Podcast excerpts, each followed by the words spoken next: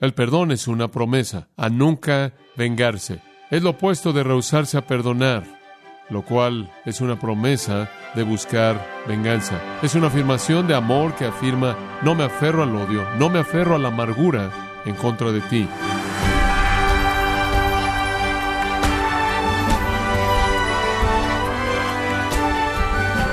Qué alegría, qué gozo que nos acompañe en este su programa Gracias a vosotros con el pastor John MacArthur. En el año 2001, Dan Lin y sus dos hijas, Carrie y Mandy, volvían a casa después de un evento. Al llegar a una intersección, una persona que conducía bajo los efectos de sustancias ilícitas no respetó el semáforo en alto chocándolos y quitándole la vida a sus dos hijas adolescentes.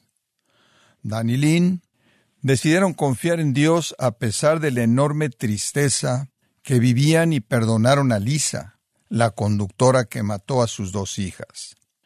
Estimado oyente, ¿podría usted confiar en Dios como estos padres lo hicieron y perdonar de la misma manera? Bueno, hoy el pastor John MacArthur, en la voz del pastor Luis Contreras, nos enseñará los motivos que deberían alentarnos a confiar en Dios y perdonar a aquellos que nos ofenden y nos afectan, en la serie Perdón, cómo restaurar relaciones deterioradas en gracia a vosotros. ¿Qué motiva a alguien a perdonar? Ciertamente el perdón es valiente, ciertamente el perdón es osado, ciertamente el perdón es heroico, pero al mismo tiempo debe ser normal para un cristiano humilde. Entonces, en la nota de los motivos, Pablo cierra la carta con palabras de gracia, pero llenas de significado, que tienen la intención de motivar el corazón de Filemón a perdonar a Onésimo. Y cada una de las afirmaciones finales en esos versículos que quedan conlleva el embrión de una verdad que actúa como una motivación para que nosotros también perdonemos. ¿Qué es lo que entonces motiva a una persona a perdonar? Número uno, el reconocimiento que yo debo una deuda que no puedo pagar. El reconocimiento que tengo una deuda que no puedo pagar. Segunda motivación, el reconocimiento que yo puedo convertirme en una bendición a otros. Si yo perdono, puedo convertirme en una bendición a otros. Versículo 20. Sí, hermano. Ahí está esa ternura amable de Pablo. Sí, hermano, tenga yo algún provecho de ti en el Señor. Conforta mi corazón en el Señor. Y las palabras yo, mí, son enfáticas en el griego. Él está diciendo, tú has bendecido a tantos. Él ya dijo eso en la primera parte de este libro maravilloso. En el versículo 7 él dice, pues tenemos gran gozo y consolación en tu amor, porque por ti, oh hermano, han sido confortados los corazones de los santos. Tú has bendecido a tantas personas por tanto tiempo. Ahora me toca a mí, Pablo dice. Hermano, deja que yo sea bendecido. Deja que yo me beneficie. Deja que yo encuentre utilidad espiritual. Y es una palabra cognada de la palabra misma onésimo. Entonces él todavía está usando ese juego de palabras para el nombre mismo de onésimo, el cual significa benéfico o útil. Me toca a mí, dice él, si tú lo perdonas a él, me vas a bendecir a mí. Tú me beneficiarás a mí en el Señor. ¿Qué quiere decir con eso? En la dimensión espiritual, en la esfera de lo espiritual. Entonces, déjame beneficiarme a mí de tu acción, de tu acto de perdón. Déjame beneficiarme del hecho de que tú lo recibas, lo restaures y canceles su deuda. Eso me va a beneficiar a mí. ¿Cómo es que eso va a beneficiar a Pablo? Oh, le va a dar gozo, le va a dar gozo. Como Juan el apóstol dijo, que él no tenía mayor gozo que este, que el oír que sus hijos andaban en la verdad. Pablo diría lo mismo. No tengo yo mayor gozo que este, que el saber que mis hijos andan en amor, el uno hacia el otro. ¿Se acuerda usted con los filipenses en el capítulo 2, esas palabras tan maravillosas, capítulo 2, versículo 2, haced mi gozo completo? ¿Cómo podemos hacer eso, Pablo? ¿Cómo podemos darte gozo? Al ser de la misma mente, manteniendo el mismo amor, unidos en espíritu, teniendo un mismo propósito, no haciendo nada por contienda, por vanagloria, sino siendo humildes, considerando a otros más importantes, no mirando por lo suyo propio, sino cada cual también por lo de los otros. En otras palabras, Filemón, si te humillas a ti mismo y consideras onésimo más importante que tú, y buscas la unidad y el amor y la comunión, y por lo tanto perdonas a ese hombre, me traerás gozo. Y entonces él está diciendo, debes verte motivado al querer ser una bendición a otros. Debes verte motivado a perdonar porque regocijará el corazón de otro. Entonces él dice, déjame beneficiarme de ti en el Señor. Y después él añade, conforta mi corazón en el Señor. De nuevo, en esa esfera espiritual, bendíceme, confórtame. Tú confortaste al resto de la gente allá atrás en el versículo 7, ahora me toca a mí. El perdón de Onésimo por Filemón va a traer gozo espiritual y consuelo porque Pablo ama a estos dos hombres. Pablo quiere que sean uno. Pablo ama la unidad de la iglesia. Pablo quiere que Colosenses sea una iglesia que vea ese perdón como un gran ejemplo, una lección objetiva. Si Filemón se rehúsa a perdonar a Onésimo, va a cargar el corazón de Pablo, va a entristecer el corazón de Pablo, va a turbar el corazón de Pablo, porque él ama a ambos hombres, y él ama esa iglesia, y él ama la unidad de la iglesia. El no perdonar va a dañar esa relación, va a dañar esa iglesia, va a distorsionar su ministerio y eficacia y va a representar de manera equivocada el poder del Evangelio al mundo de inconversos que está observando. Entonces, él simplemente dice, tú has estado dispuesto a hacer tanto para consolar a otras personas, ¿harías tan solo esto para mí? ¿Perdonarás a este hombre y me consolarás y me bendecirás y me traerás gozo? Dos buenos motivos para perdonar. Usted debe más de lo que jamás puede pagar y si usted perdona, usted bendecirá a los santos, porque usted buscará la unidad. Tercer motivo, el reconocimiento que yo soy llamado a ser obediente al Señor. Versículo 21. Pablo dice, te he escrito confiando en tu obediencia, sabiendo que harás aún más de lo que te digo. De nuevo, con pluma en mano, Pablo dice, mira, tengo confianza en tu obediencia. Y él toca otra vez esa fibra en el corazón de Filemón, que es jalada por la necesidad de obedecer a Dios. Él no está hablando de ser obediente a Pablo, porque allá atrás, en la primera parte del capítulo, usted recordará que Pablo le dijo en el versículo 8, por lo cual, aunque tengo mucha libertad en Cristo para mandarte lo que conviene, más bien te ruego por amor. Entonces Pablo nunca le mandó. Pablo simplemente le está diciendo, sé que obedecerás al Señor en esto. Pablo tiene la confianza de que Filemón es un hombre piadoso. Él presentó sus características en los versículos 4 al 7. Él tiene confianza de que Él actuará de una manera correcta al obedecer el mandato de Dios de perdonar.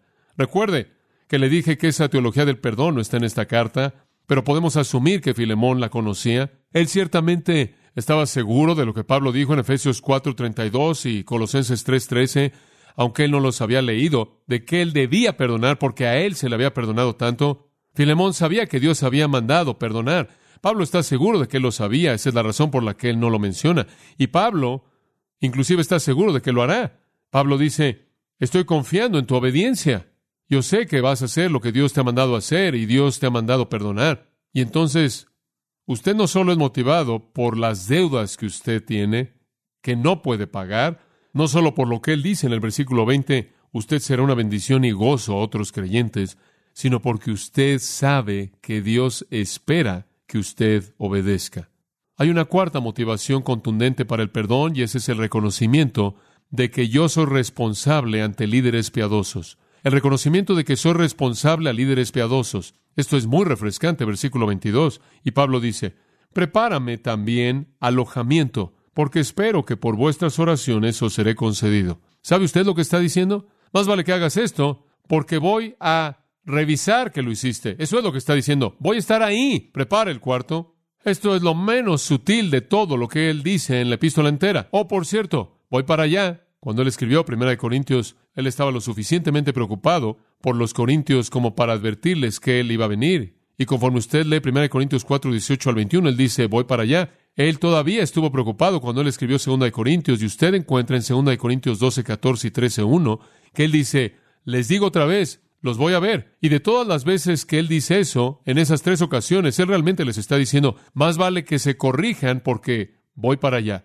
Y aquí fue menos sutil con los corintios, él dice, prepárame alojamiento, voy para allá. Y lo que él quiere decir, voy a estar ahí para que pueda ver lo que has hecho. Pablo realmente está ejerciendo algo de autoridad espiritual aquí. Voy a supervisarte. Es una motivación gentil, realmente no es una amenaza, es una promesa. Él no dice lo que le dijo a los Corintios en 1 Corintios 4:21 cuando dijo, si es necesario voy a tener que venir con una vara. Él no dice eso, él simplemente está diciendo, voy a estar ahí. Esto es optimista, por cierto, porque él todavía es un prisionero en una casa alquilada en Roma, encadenado a un soldado romano. Pero él dice, véalo de nuevo, versículo 22, porque espero que por vuestras oraciones os seré concedido. Esto es maravilloso.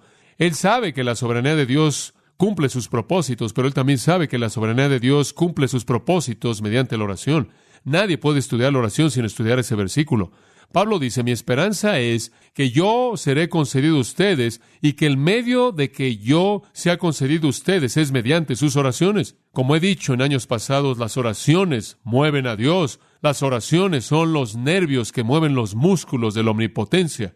Él supo que Dios estaba operando en todo esto, y él dice, mi esperanza es que Dios me va a dejar venir a ti, y el medio de eso será mediante sus oraciones. Y entonces lo que él hace es que no solo le dice a Filemón, voy para allá, sino que le dice a Filemón, de hecho, comienza a orar por mi llegada. Y le voy a decir que, si él sabe que viene, y él está orando por la llegada de Pablo, eso va a afectar la manera en la que él actúa hacia con toda seguridad, porque si él no ha perdonado de manera completa a Onésimo, él no va a orar de esta manera, oh Señor Dios, por favor trae al apóstol Pablo pronto. De ninguna manera, si él no ha perdonado a Onésimo. Entonces Pablo literalmente lo coloca en una esquina. Yo vengo y estoy esperando que lo que me liberará son tus oraciones. Esa es una carga pesada. Ahora Filemón está pensando, si no oro no sale de la prisión. No quiero ser responsable porque él esté en la prisión. Tengo que orar por su liberación. Estoy orando por su liberación y sé dónde va a estar su primera escala. Aquí. Tengo que perdonarlo. Eso es responsabilidad espiritual. Usted debe ser responsable a aquellos que están sobre usted en el Señor, quien tienen un derecho conforme ellos son los que velan por sus almas y tienen el derecho de conocer la calidad de su vida. Esa es la razón por la que hablamos de disciplina en la iglesia. Cuando hablamos de pastorear a las ovejas, estamos hablando de asegurarse de que las ovejas sean obedientes, asegurándose de que están haciendo lo que el pastor, el gran pastor de sus almas, quiere que hagan. Usted es responsable a esos líderes espirituales que están sobre usted, que tienen el derecho, conforme velan por sus almas, de hacer que usted sea responsable por el perdón. Hay un quinto motivo, no solo el hecho de que debo más de lo que puedo pagar, y que puedo bendecir a los santos y soy llamado a obedecer al Señor y soy responsable a mis líderes espirituales. Pero en quinto lugar, otro motivo para perdonar es el reconocimiento de que no estoy solo, sino que soy parte de una comunión. No estoy solo, soy parte de una comunión. Versículos 23 y 24. Afirmación maravillosa que Pablo hace aquí. De nuevo tiene la pluma en su mano y él escribe, Te saludan Epafras, mi compañero de prisiones por Cristo Jesús, Marcos, Aristarco, Demas y Lucas, mis colaboradores. Él identifica a Epafras como un compañero de prisiones. Él identifica a Marcos, Aristarco, Demas y Lucas como colaboradores. Cinco hombres. Cinco hombres preciados para Pablo. Cinco hombres preciados para Filemón. Cinco hombres que conoce Filemón. Cinco hombres que conocen a Filemón. ¿Qué está diciendo él? Él está diciendo, tú no puedes actuar de manera independiente de la comunión. Tú no actúas solo. Si tú no perdonas, tú fracturarás el vínculo de amor que existe entre estos hombres y tú. Tú violarás las expectativas que ellos tienen de ti. Tú vas a darles un mal ejemplo. Tú no puedes hacer simplemente lo que querías hacer como si tú existieras solo. Tú no solo tienes un nivel de responsabilidad al que es tu líder espiritual, sino que tienes un nivel de responsabilidad de establecer el estándar para aquellos que son tus amigos espirituales. Cinco hombres. Te mandan saludos, Filemón, tienen expectativas elevadas de ti. Estos hombres también son mencionados en Colosenses 4. Observe Colosenses 4 porque los versículos ahí en Colosenses 4 nos van ayudar a entender algo de estos cinco hombres. Obviamente Tíquico, quien llevó la carta a la iglesia colosense, podía mandar sus propios saludos. Él habría sido conocido por Filemón, lo más probable, pero después la lista comienza con Epafras en Filemón. Epafras es mencionado ahí en Colosenses 4:12. Os saluda Epafras, el cual es uno de vosotros, siervo de Cristo, siempre rogando encarecidamente por vosotros en sus oraciones, para que estéis firmes, perfectos y completos en todo lo que Dios quiere, porque de él doy testimonio de que tiene gran solicitud por vosotros y por los que están en la Odisea y los que están en Hierápolis. Epafras, llamado primero, probablemente fue convertido bajo Pablo. Probablemente él es el fundador de la iglesia colosense. Y las otras dos iglesias en el valle Lico, hubieron tres en total, esto es la Odisea y Hierápolis, probablemente Epafras había fundado esas tres iglesias. Él mismo era de Colosas, ciertamente bien conocido por Filemón. Él, siendo descrito aquí como uno de vosotros, todavía estaba asociado, claro, con la iglesia que se reunía en la casa de Filemón. Él es un esclavo, un siervo de Jesucristo, lo cual habla de su compromiso profundo al servicio. Él es un hombre de oración, rogando encarecidamente por la perfección de los santos para que estén completamente seguros de que están en la voluntad de Dios. Él tiene una preocupación profunda pastoral por la iglesia colosense, por la iglesia de la Odisea, la iglesia en Hierápolis. Este es un hombre maravilloso, piadoso e impresionante. En el capítulo 1 de Colosenses, en los versículos 7 y 8, él es llamado nuestro amado colaborador, quien es un siervo fiel de Cristo por nosotros y nos ha informado de vuestro amor en el Espíritu. Epafras es un cristiano noble. Él es el mejor, piadoso, comprometido. Oraba, servía. Y después en Filemón, él es llamado mi compañero de prisiones por Cristo Jesús. Ahora no sabemos si eso significa que él también se había convertido en un prisionero de Roma, o si él simplemente se había identificado con el encarcelamiento de Pablo hasta el punto que él se encarceló de manera personal y estuvo al lado de Pablo en sus cadenas o él era un cautivo o él era un prisionero voluntario por causa de Pablo. El segundo nombre en la lista es el nombre de Marcos. Él es mencionado en Colosenses 4:10 como el sobrino de Bernabé. Y a la iglesia colosense se le dice que si viene que lo deben recibir, darle la bienvenida. Aquí descubrimos que él es el sobrino de Bernabé o primo de Bernabé, lo cual podría explicar algo del conflicto en Hechos 15. Recordará que cuando Pablo y Bernabé Estaban viajando, Juan, Marcos había venido, nada más que era débil y a él no le gustaba la dificultad y recordará que él quería salirse y entonces Pablo dijo, suficiente con él, deshagámonos de él, si él no es lo suficientemente fuerte para el asunto, vamos a deshacernos de él. Bernabé lo defendió y recordará que se separaron Pablo y Bernabé. Esto explica quizás por qué Bernabé estaba tan apegado a Marcos, eran primos. Marcos, por cierto, había mejorado mucho para este entonces. Mediante esa disciplina fuerte por parte de Pablo, él aprendió una gran lección, probablemente bajo la influencia fuerte de Pedro, 1 Pedro 5.13 podría indicar eso, y después bajo la tutela de Bernabé mismo, Marcos había cerrado el círculo hasta llegar a la fortaleza espiritual. Marcos se convirtió en un hombre tan maravilloso que en 2 Timoteo 4.11, cuando Pablo estaba al final de su vida y escribió a Timoteo, él le dijo, envíame a Marcos porque él es tan útil. Entonces aquí hay un hombre piadoso, Marcos. El tercero mencionado en Filemón es Aristarco. Él también es mencionado en Colosenses 4:10.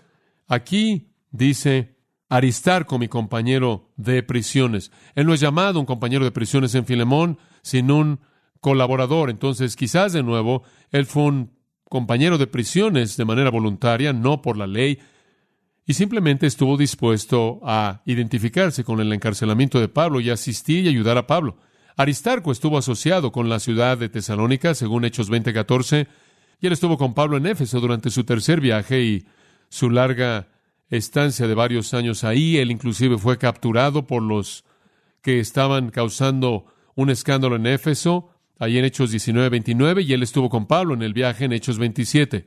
Aquí él está con él compartiendo este tiempo de encarcelamiento, quizás de manera voluntaria, colocándose en esclavitud o en encarcelamiento para servir a Pablo. Él es conocido y amado por Pablo y obviamente conocido y por Filemón. El siguiente nombre es ese nombre infame de Demas. Demas también es mencionado en Colosenses capítulo 4 versículo 14, simplemente su nombre, Demas. No conocemos mucho acerca de Demas, lo único que sabemos es triste. Según de Timoteo 4:10, Pablo dice, Demas me ha desamparado habiendo amado este mundo. Triste. Juan dijo, si alguno ama al mundo, el amor del Padre no está en él. Lo más probable es que Demas fue un hipócrita, pero aquí él era parte de la comunión. Él estuvo involucrado en asistir, ayudar a Pablo, conocido por Filemón. El nombre final en la lista de Filemón es Lucas. Colosenses 4:14 dice Lucas el médico amado. Así es como él es conocido, un doctor cristiano gentil, lleno de amor, el autor del tercer evangelio. ¿No es interesante que de estos cinco, dos de ellos escribieron evangelios, Marcos y Lucas, y estuvieron juntos con Pablo? Lucas fue el compañero frecuente de viajes de Pablo. Lucas escribió el libro de Hechos, y usted lee a lo largo del libro de Hechos, capítulo 16, 20, 21, 27, 28, y el escritor dice nosotros, nosotros, nosotros, nosotros. Y eso significa que Lucas está ahí, con lo que está pasando, él está presente para eso. Algo de eso le fue dado por el Espíritu Santo, experiencias que él no tuvo, pero mucho de eso lo vivió. Él estuvo con Pablo en su segundo viaje en Troas y Filipos, según Hechos 20, versículo 6. Él fue con él a Jerusalén, estuvo en el viaje registrado en Hechos 27. Solo él estuvo con Pablo en su encarcelamiento final, segundo de Timoteo 4:11. Entonces aquí están cinco personas bien conocidas y prominentes. Conocen a Filemón, están en comunión con él. Si él no perdona, él destruirá ese vínculo con esos hombres. Como puede ver, usted no hace cosas de manera aislada. Si usted se amarga, usted fractura su comunión. El perdón entonces es algo obligatorio. Es algo obligatorio porque tengo deudas que no puedo pagar, porque puedo bendecir a los santos si perdono, porque soy llamado a obedecer y Dios dice que perdone, porque soy responsable para con mis líderes espirituales y porque debo recordar que soy parte de una comunión que es interrumpida por el pecado. Finalmente, el perdón es motivado por el reconocimiento que debo ser capacitado por la gracia de Dios. Debo ser capacitado por la gracia de Dios. Versículo 25. La gracia de nuestro Señor Jesucristo sea con vuestro espíritu. Esas son las palabras finales de Pablo, y él deja la pluma, y lo que él está diciendo es, Filemón, solo quiero recordarte que para poder hacer esto vas a tener que tener la gracia del Señor Jesucristo. No lo puedes hacer solo. La naturaleza humana no podría perdonar esta ofensa. Esta bendición conocida realmente es una oración. Y no es muy general aquí, sino muy específica. Que la gracia divina le sea concedida a Filemón y a toda su familia y a la iglesia en Colosas, a todos ustedes, para que puedan perdonar a Onésimo. Pablo está pidiendo lo que no es posible en la carne, porque la carne quiere venganza, lo que no es posible por la ley, porque la ley quiere justicia, pero lo que es posible por la gracia la gracia del Señor Jesucristo, operando con su espíritu, su hombre interior. Esa es la misma gracia que permitió que Cristo perdonara. Pablo dice que tú tengas esa misma gracia para perdonar, la que le permitió a Cristo perdonar. Esos son los motivos. Usted debe perdonar porque usted tiene una deuda que nunca podrá pagar. Usted puede bendecir a los santos. Usted puede obedecer a Dios. Usted puede cumplir su responsabilidad para con sus líderes espirituales. Usted puede mantener la comunión intacta. Y usted puede hacerlo en el poder de la gracia de Cristo, quien lo perdonó a usted. Ese es el final del libro. Ese no es el final de la historia. ¿Cómo terminó? Sin duda alguna, Filemón perdonó a Onésimo. Pablo fue liberado de ese encarcelamiento. Hizo muchos viajes. Viajó muchas veces. Seguramente uno de ellos fue a Colosas y a la casa de Filemón. Él fue al este, aunque originalmente él pensó que iría al oeste. Se acordará que unos seis años antes de que escribiera esta carta, él escribió Romanos y dijo, voy a venir y después de que llegue ahí voy a dejarlos y voy a ir al oeste a España, Romanos 15, 22 al 24. En los años intermedios sus planes habían cambiado. Él estuvo en Roma, pero él decidió no voy a ir a España, no voy a ir a conquistar territorios nuevos. Tengo que regresar y corregir algo en el territorio antiguo. Cuando él salió de ese primer encarcelamiento, él no pudo ir al oeste porque él tuvo que ir a corregir, arreglar algunas de las iglesias porque habían caído en pecado. Y uno de los lugares al que debió haber ido fue Colosas y una de las casas que él debió haber visitado, claro, porque allí era donde la iglesia se reunía, fue la de Filemón. Y entonces él debió haber sabido lo que pasó. Los eruditos bíblicos le dicen que no es probable que este libro habría entrado al canon del Nuevo Testamento si Filemón hubiera perdonado a Onésimo, porque habría dejado a Filemón para toda la historia humana como un hombre maravilloso, piadoso y virtuoso. Y si ese no hubiera sido el caso, entonces ¿No habrá sido el propósito del Espíritu de Dios el dejar este libro en el texto para dar una impresión falsa acerca del hombre? Entonces, el hecho de que Dios incluyó esto en el canon significa también que Dios, de manera maravillosa, se movió para cumplir esto en la vida de Filemón y de Onésimo. La iglesia entera debió haber sabido de la carta, digo, la iglesia entera, no solo en Colosas, porque fue un libro inspirado que circuló por todos lados y fue una de las grandes historias de la época apostólica y podemos estar seguros de que habría habido algo en algún lugar para decir que nunca sucedió si nunca hubiera sucedido, pero permanece como un testimonio de el perdón. Y debió haber habido respuesta a esto. Y simplemente como una nota a pie de página, la historia registra que poco tiempo después de esto, un hombre se convirtió en el pastor de la iglesia en Éfeso y su nombre fue Onésimo. ¿Podría ser el mismo hombre? Si es así, ciertamente conocemos el poder maravilloso del perdón. El perdón es poderoso. Esa es parte de la razón por la que esa historia está aquí. El perdón impacta a la gente.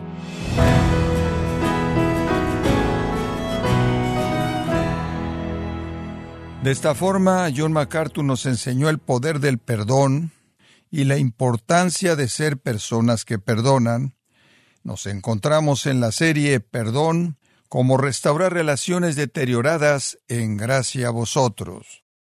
Quiero recomendarle el libro La verdad sobre el perdón, en donde John MacArthur explica que el hombre por su naturaleza caída necesita ser perdonado por Dios al perdonarnos. Él nos capacita para perdonar a otros. Yo le invito a que lo adquiera en la página gracia.org o en su librería cristiana más cercana. Y le recuerdo también que puede descargar todos los sermones de esta serie Perdón, cómo restaurar relaciones deterioradas, así como todos aquellos que he escuchado en días, semanas o meses anteriores, animándole a leer artículos relevantes en nuestra sección de blogs, ambos en gracia.org. Si tiene alguna pregunta o desea conocer más de nuestro ministerio, como son todos los libros del pastor John MacArthur en español o los sermones en CD que también usted puede adquirir, escríbanos y por favor mencione la estación de radio por medio de la cual usted nos escucha en gracia a vosotros. Es importante conocer no solo el país y ciudad de donde usted nos escucha, sino también la radio. Para quienes contactan nuestro ministerio por primera vez, pueden solicitar una copia del mensaje de promoción sin costo alguno, un mensaje por oyente únicamente. Si usted vive en los Estados Unidos o Puerto Rico, escríbanos a Gracia Vosotros, P.O. Box 4000 Panorama City, California 91412. O puede escribirnos a través del siguiente correo electrónico radio arroba gracia punto org. Le damos las gracias por su tiempo y sintonía en nombre del pastor John MacArthur y del personal y le comento que estamos orando para que Dios continúe extendiendo su gracia en usted mientras nos acompañe en la próxima edición para continuar desatando la verdad de Dios un versículo a la vez aquí en Gracia a vosotros.